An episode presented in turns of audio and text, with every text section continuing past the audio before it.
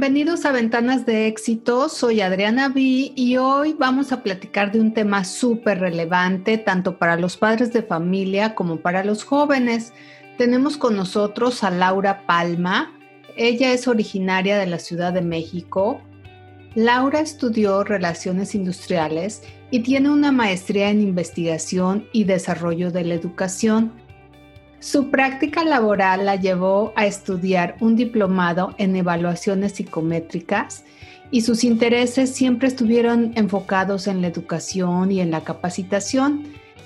Integró en sus servicios la orientación vocacional con el objetivo de identificar las habilidades e intereses de los jóvenes para poder ayudarlos a tomar una de las decisiones pues más importantes de su vida, la elección de su futuro profesional y hoy está aquí con nosotros para brindarnos su guía y sus consejos. Laura, bienvenida a Ventanas de Éxito. Hola Adriana, muchas gracias por la invitación. ¿Qué tal? Oye Laura, pues estamos a punto de que los chicos entren a la escuela. Muchos de ellos están en este momento en el que tienen que decidir tal vez a qué áreas se enfocan, tal vez están dudando entre qué estudiar, qué no estudiar, y me encanta que estés aquí con nosotros para orientarnos. ¿Tú cómo crees, Laura, que podemos preparar a los hijos a ser conscientes de sus capacidades, aceptarlas y desarrollarlas? Claro que sí, Adriana. Pues mira, yo creo que es una tarea que empieza desde que son niños. Esto no es un tema que podamos resolver o que debamos resolver al momento en el que van a elegir ya una carrera o un área. Desafortunadamente, el mundo que nos ha tocado vivir, pues todo es rapidísimo, ¿no? La crianza se vuelve complicadísima, mamás que hemos tenido que ir a trabajar, papás que trabajan el doble, y pues los niños van creciendo eh, a la vista de nosotros, seguramente, pero eh, no nos detenemos a veces a mirarlos, a observarlos, porque ellos desde chicos son como muy transparentes, como que ellos van mostrando esto con lo que nacen, con lo que les gusta, con lo que les interesa, pero nosotros como papás, entre que estamos ocupados, pues tratando de sacar adelante a la familia por un lado y por otro lado, que es cosa que todavía sucede, quiero creer que cada vez sucede menos, pero proyectamos en ellos nuestros deseos, nuestras frustraciones, lo que hubiéramos querido ser, lo que nos gustaría, y peor aún, proyectamos en ellos como un legado familiar, ¿no? Como que eh, la familia es de abogados y tienen que ser abogados, ¿no? O el heredero que va a llevar a, sacar adelante la empresa de la familia. Entonces ya están en brazos y ya los estamos etiquetando como con un futuro. Yo he visto que cada vez sucede menos, pero sigue sucediendo. Entonces, eh, yo creo que el trabajo es de nosotros primero, de tener el tiempo, poderlos mirar, poderlos observar. Si no lo hemos podido hacer de más chiquitos, pues nunca es tarde para hacerlo, ¿no? Nunca es tarde. Ellos vienen con unos dones, con unas cualidades, con un temperamento, con un carácter y van desarrollando una personalidad que sin duda va a impactar en su elección de carrera, en la elección de lo que van a hacer. Y yo creo que algunas cosas que podemos ir haciendo de chicos o no tan chicos, eh, dependen del momento en el que nos encontremos con ellos y que a lo mejor son elementales, pero que a veces olvidamos y que ayudan a que ellos vean sus capacidades y que a mí como papá, como mamá, me dé las herramientas para apoyarlos en estas capacidades que tienen, que sin duda van a ser diferentes a las mías, sin duda van a ser lo que yo ni me imaginaba que iba, que tenía planeado para ellos. Pero ¿qué podemos ir haciendo? Dejar que ellos hagan cosas por sí mismos. Es increíble que ya adolescentes, ya jovencitos, todavía habemos papás o mamás que les estamos resolviendo, ¿no? Y que se enfrentan ante una situación y no saben cómo resolverla, no saben cómo ir a un lugar y preguntar, pedir informes, porque desde niños les hemos venido resolviendo este camino y yo apelo un poco al amor que les tenemos a los hijos, al, cuidado que queremos tener de ellos, pero a veces este amor desbordado o mal encaminado, pues no los ayuda a que ellos vayan desarrollando estas, estas capacidades. Tienes toda la razón, porque en este afán de querer resolver, la verdad es que los limitamos mucho. Pedimos algo, tres segundos de paciencia y decimos, a ver, abróchate tú los zapatos. Dos microsegundos después le decimos, a ver, no, yo, rápido, yo te lo hago. Y ese es un ejemplo súper básico, pero de lo mucho en lo que caemos y repetimos este tema de resolver por ellos. Tenemos que aprender a aceptar esas capacidades, a observarlas y a desarrollarlas. Yo creo que esta es la base primordial. Sí, y la verdad es que eso que hacemos de chiquitos, como tú comentas, lo vamos haciendo cuando son grandes. O sea, nos desesperamos. A ver, no, yo hago la cena. A ver, no, que háganse un lado, ¿no? Y por supuesto que con ejemplos muy simples, pues lo mismo sucede con cosas más importantes, ¿no? Esto no favorece que incrementemos su confianza. Entonces ellos se sienten con poca confianza para asumir sus propias capacidades, que sería el segundo eh, punto en el que habría que trabajar como papás. En tercer lugar, tendemos mucho a evaluar a los hijos y nosotros, yo creo que fuimos una generación, o al menos yo así me lo considero como muy evaluada, ¿no? Como muy calificada. Entonces, pues venimos como repitiendo este patrón. Entonces, eh, en lugar de estarlos evaluando, lo hiciste bien o mal, cada uno tiene su proceso y cada uno tiene su tiempo. Y hay chavos que desde secundaria ya saben lo que quieren. O desde la primaria, ¿no? Y están encaminados. Y hay otros que terminan la preparatoria y siguen sin saberlo siguen desorientados y cómo es posible, eh, entramos en controversia con ellos, en vez de entender que ellos tienen su proceso y que van a su tiempo y que esto es una lección de vida y que hay que empatizar con ellos, con lo que están haciendo, y más ahora en un mundo en el que está lleno de posibilidades, que antes a lo mejor no había tantas opciones, ahora hay un sinfín de opciones, entonces la elección se vuelve difícil y hay que darles su tiempo.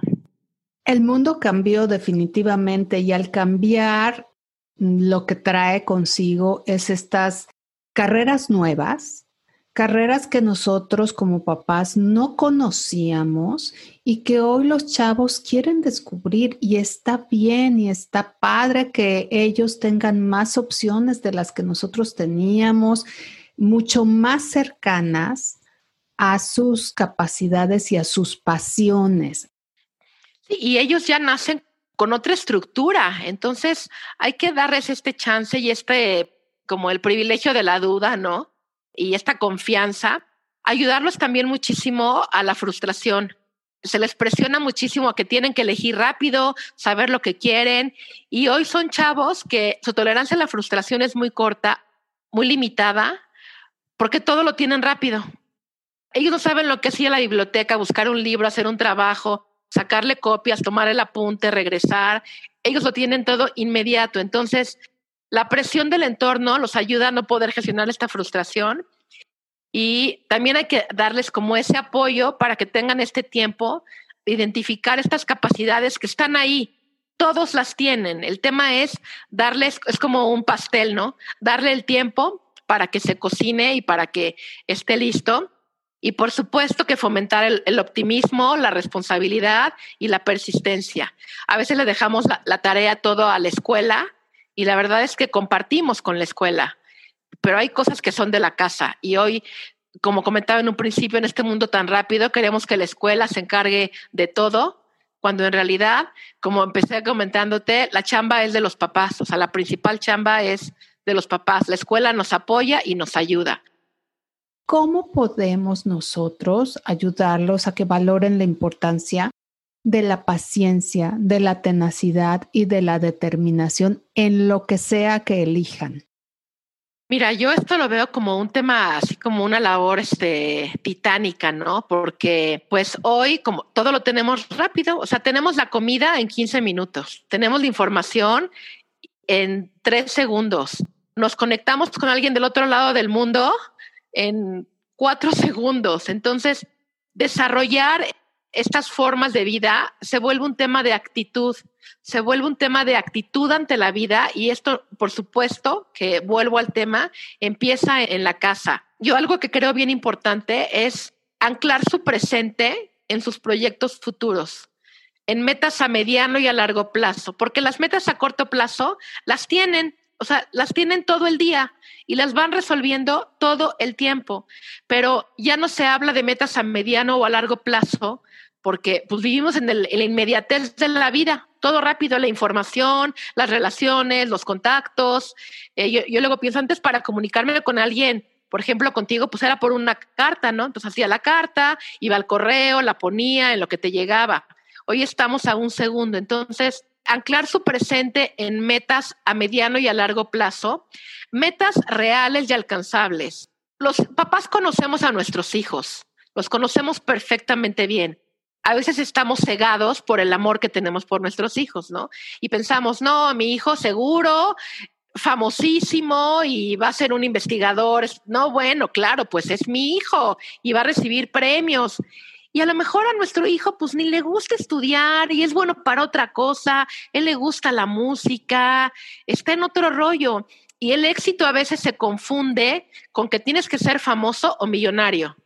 Y el éxito yo creo que está en que hagas lo que te guste y seas feliz. Si eso suma otras cosas, adelante. Entonces, yo creo que hay que anclar a nuestros hijos en metas a mediano y a largo plazo, poner el tema sobre la mesa no pensar que una carrera profesional se construye como consigues información en, el, en las redes, que se construye con el tiempo, trabajar con ellos, porque ellos no conocen estas metas a mediano y a largo plazo. Por otro lado, algo que creo que es bien importante, que me he topado con muchos jóvenes que no saben a qué se dedican sus papás o sus mamás, por ejemplo, ¿no? Pues creo que trabaja en algo así. Ellos tienen un nivel de vida todo dar, pero no saben cómo sus papás llegaron a ese lugar. No saben la historia de sus abuelos a lo mejor. Y yo creo que es bien importante platicar con ellos. El mismo tiempo no nos da a veces o no lo queremos tener. Pero yo creo que ahora que estamos muchos en casa, es la oportunidad para platicar estas historias y de cómo hoy ¿Cómo es posible que hoy tú tengas este lugar para vivir, esta educación? ¿Cómo yo le tuve que hacer? O sea, el diálogo, yo creo que el diálogo es importantísimo y no dejarle esta tarea a la educación formal, que sería la escuela, ¿no? Pues que la escuela se encargue de explicarles que la carrera dura cinco años. Oye, ¿sabes qué? Me encanta este ejemplo que acabas de dar, de compartirles lo que hacían sus abuelos, lo que hacíamos nosotros. Incluso hay muchas escuelas que en la primaria hacen un ejercicio que es muy bonito, de que invitan a los papás a que platiquen a qué se dedican. Y entonces ahí, ante todos los pequeñitos, la experiencia es muy enriquecedora porque los niños dicen, wow, mira lo que hace mi papá. Y tienes toda la razón, a veces los niños o ya cuando se convierten en unos adolescentes no tienen ni idea de lo que hacen sus papás a ciencia cierta, ¿no? Así, de platicar con ejemplos, de experiencias y cuando las compartes, a los niños les llama mucho la atención y de repente te das cuenta de que pudiera ser que por ahí tienes cierto potencial o cierto interés. De los abuelos igual, además qué momento tan rico como familia de platicar estas historias que son reales, que son parte de las raíces de tus hijos. Claro, y además ellos están viviendo una realidad que no saben cómo fue que llegaron a esa realidad. Y me ha tocado ver que hay chavos que no se imaginan que a lo mejor su papá se las vio negras y no tenían ni para comer, tenía tres trabajos y tuvo que picar piedra y empezar. Entonces ellos creen que siempre han estado así las cosas, en el nivel que sea, y entonces pues esto fomenta un poco pues la capacidad de, persistir, de ser tenaces, de perseguir sus sueños y sobre todo fomentar en ellos que siempre tengan sueños a futuro. O sea, que siempre tengan sueños, anclar ahí sus sueños, pero que tengan la experiencia, como bien dices tú, de abuelos o de papás, de cómo ellos cumplieron sus sueños y que es un camino en el paso del tiempo, ¿no? Que no es inmediato como lo que ellos viven hoy.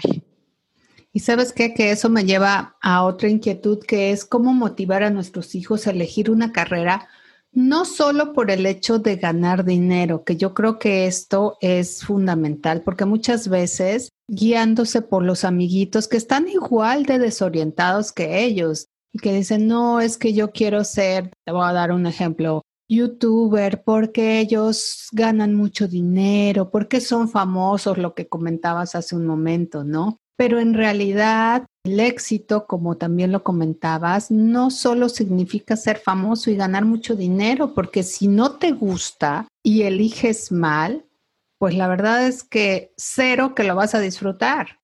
Mira, hay dos cosas importantes. Una es evidente que pues vivir cuesta, ¿no? No nos podemos zafar de eso, o sea, hay que comer, hay que tener gas, luz, lo que cada quien necesite.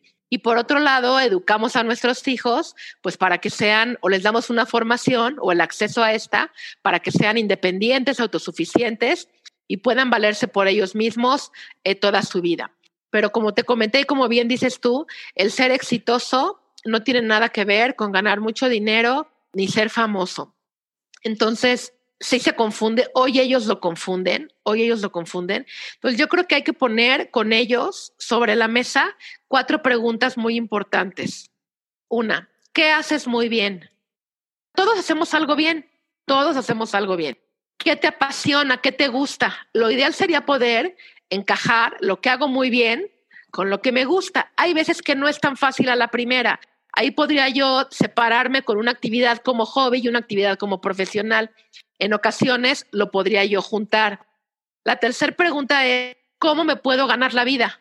Porque sin duda necesito ganarme la vida. Necesito comer, pues ojalá que tres veces al día por lo menos, ¿no? Y la cuarta pregunta, que yo creo que es ahí donde entraría esta parte de no solo por ganar dinero, sería cómo ayudo a los demás con esto que yo hago muy bien y que además me permite ganar la vida. Yo creo que la única manera de ir más allá es volteando a ver al otro, que desde mi lugar, porque desde cualquier profesión puedo voltear a ver al otro. Parecería que el que esté en una línea de producción, no, pero claro que sí, porque está ayudando a que el consumidor final tenga un aparato, un algo que le resuelva la vida, lo ayude se la simplifique. Entonces, eh, darle el sentido a su trabajo, darle un sentido a su elección profesional y de esta manera la felicidad va a venir solita. Si yo contacto con esta parte de mi trabajo, cómo ayuda al otro, yo creo que, bueno, me preocuparía que no llegara esta sensación de felicidad en las personas, ¿no? Pero sin duda llega esta sensación de contribuir, eh, de dar algo de lo que se me dio, de devolver, de, ser agradecido con la oportunidad que tengo, eh, con mis padres, incluso en mi espacio más pequeño. Voy a ser un profesionista de éxito, sin duda, sin duda. Y si además me da para vivir, pues bueno, eh, qué mejor. Pero nuevamente, como te comento, es un trabajo desde la casa, de mucha comunicación con los hijos, no dejarnos llevar, porque vas a ganar mucho dinero. ¿Quién sabe? Si no te gusta, no vas a ganar mucho dinero. Y cualquier carrera que elijan, lo que sea que les guste, ¿Cómo les enseñamos, Laura, a desarrollar sus habilidades de trabajo en equipo, de responsabilidad, de resolver problemas, entre otras habilidades necesarias, ¿verdad? Porque una cosa es la parte de capacitación en el área específica y otra estas herramientas que van a ser parte de ellos importantísima en lo que elijan. El trabajo en equipo aplica en cualquier área. ¿Cómo los ayudamos, Laura? Yo vuelvo a la casa. Este, nosotros como mamás a veces, con tal de no entrar en conflicto con los hijos, hacemos todo solas, ¿no? No generamos esta sensación, ese sentido de, pues somos, somos familia, pero somos un equipo y este lugar es de todos, o tenemos quien nos ayude en casa, entonces es la otra, ¿no? Pues no, no nos involucramos, no formamos este equipo, esta responsabilidad, o tenemos un problema y no lo compartimos y a lo mejor la solución está, a mí me ha tocado, tengo un hijo pequeñito y algún problema que he tenido, luego se le ocurren las ideas a él y a mí no se me había ocurrido desde ahí. Entonces, darles esta oportunidad de que ellos vayan practicando. En la casa practicamos de todo, porque además estamos cobijados por el amor que nos tenemos y nos podemos equivocar, nos podemos incluso enojar entre nosotros, pero no dejaremos de querernos. Entonces, en la casa lo practicamos y yo creo que aquí algo bien importante, eh, bueno, son dos cosas. Uno, hacer hincapié en la formación de buenas personas. Una buena persona se involucra con los demás, trabaja en equipo, es generosa, es compasiva, es sensible y desarrolla esta habilidad. Una buena persona es alegre, hace sus quehaceres. No quiere decir que todo el tiempo estemos alegres, hay momentos en los que no. Y en el trabajo no todo el tiempo estamos felices, ni todo el tiempo estamos alegres. Así me encanta mi profesión. Hay cosas que no me va a gustar hacer. Hay cosas que voy a decir, híjole, esto no me sale bien o no me gusta. Pues igual de chavos, ¿no? No todo el tiempo podemos estar alegres. Y en tercer lugar, ayudarlos a hacer extraordinario lo ordinario. Hacer de algo muy sencillo algo padrísimo, con nuestro toque personal, con sentido, integrándonos entre todos. A veces las escuelas no ayudan mucho a esta formación, pero sin duda tenemos la casa y otra herramienta que tenemos los papás, que a veces la utilizamos de manera equivocada, es que llenamos a los hijos de clases. ¿Para qué? Para que estén ocupados toda la tarde, pero no pensamos en, el aporte que va a hacer a su vida un deporte en equipo, el arte, la música, eh, grupos de trabajo social, grupos juveniles. Esto tiene que ver con los valores que tengamos en la casa y que queramos formar de nuestros hijos. Echemos mano de esos recursos para desarrollar en conjunto estas habilidades y no las veamos como un, me libero de los niños toda la tarde para el café, sino esta actividad, ¿qué le hace falta? O sea, ¿qué no no lo puede vivir en la casa tal cual o que la escuela no le pudiera estar dando y que es una habilidad que yo creo que debe de integrar en su formación como personas y que le dé más sentido a su, pues ya a su quehacer con el tiempo. ¿Existe algún plan, Laura, que nos apoye para esa elección vocacional? Sí, mira, ya en muchas escuelas, ya las preparatorias, tienen centros ya de orientación vocacional a veces no es muy objetivo en ocasiones porque pues están los mismos chavos ahí adentro. Te voy a platicar un poco lo que yo hago. Yo recibo a los jóvenes en esta etapa de a lo mejor elegir ya un área, un área en la preparatoria en la que tienen que enfocarse, que les va a dar el antecedente para poder elegir carrera. Se tienen una serie de entrevistas en las que platicamos qué les gusta, qué han hecho, dónde han estado, qué otras habilidades han desarrollado, como bien dices tú, en trabajo en equipo, de servicio, de integración, artísticas. Y muchos de ellos llegan diciendo, es que yo quiero esto, pero es que mis papás me dicen, eso no me va a dar para vivir, eso no me va a dar para comer, que esa carrera no sirve, que yo debo estudiar otra cosa. Entonces, tengo una serie de entrevistas con ellos en las que platicamos, platico con los papás y ahí pues también sale mucha información de lo que ellos quisieran o sus necesidades únicamente yo recibo la información. Yo no juzgo, no opino, recibo la información y posteriormente se les aplica una, hay baterías que miden eh, su preferencia, sus intereses vocacionales, que se clasifican en determinadas áreas, matemáticas, humanidades, artes, etcétera. Y además ponemos algunas pruebas de personalidad, porque yo puedo ser muy bueno para un área, pero mi personalidad no me ayuda.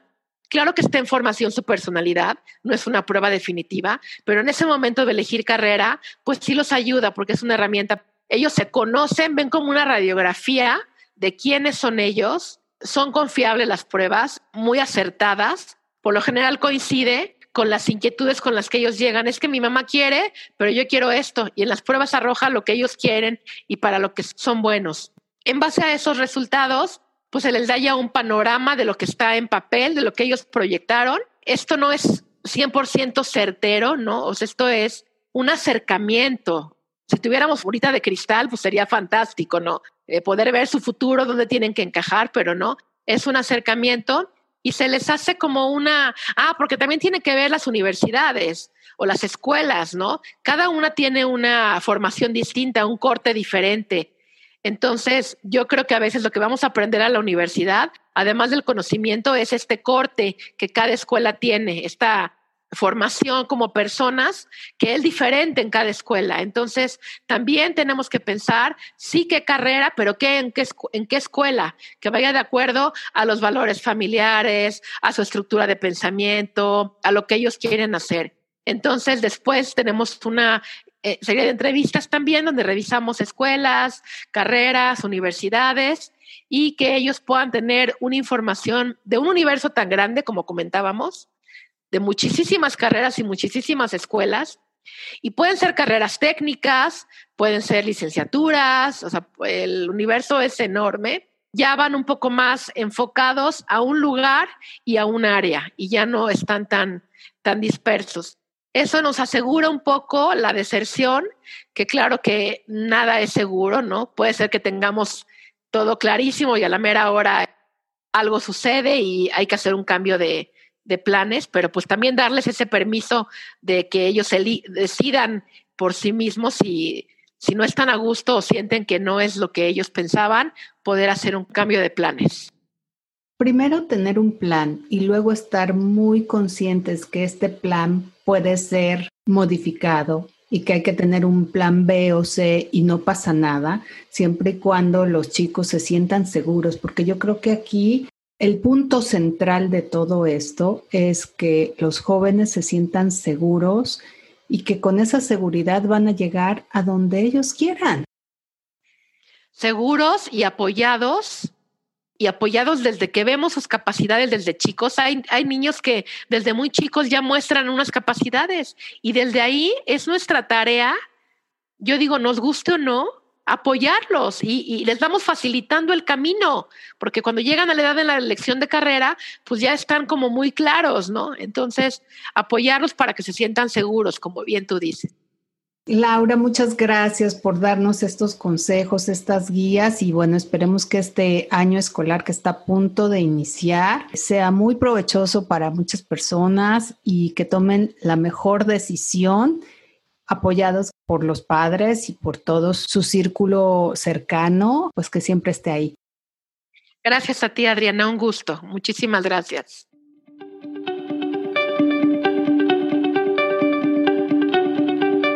En nuestro próximo episodio viajaremos a Madrid, España, para platicar con Edgar Reyes acerca de maíz maya. No te lo pierdas y conéctate con el talento.